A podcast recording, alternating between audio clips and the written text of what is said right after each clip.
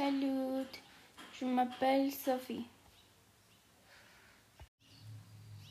Aujourd'hui, je vais parler de quelques détails de la vie de Marie-Antoinette.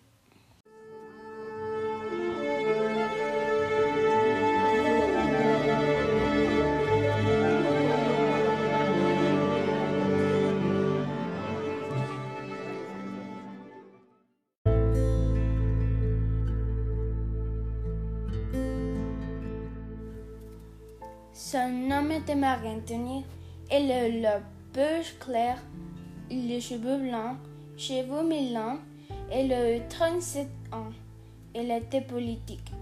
Elle est née à Palais impérial de la bien Autriche, en 2 novembre 1755.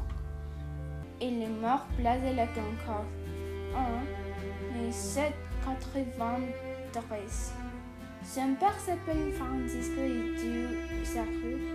Il était empereur germanique entre 1780 et 1790. Sa mère s'appelle Marie-Thérèse.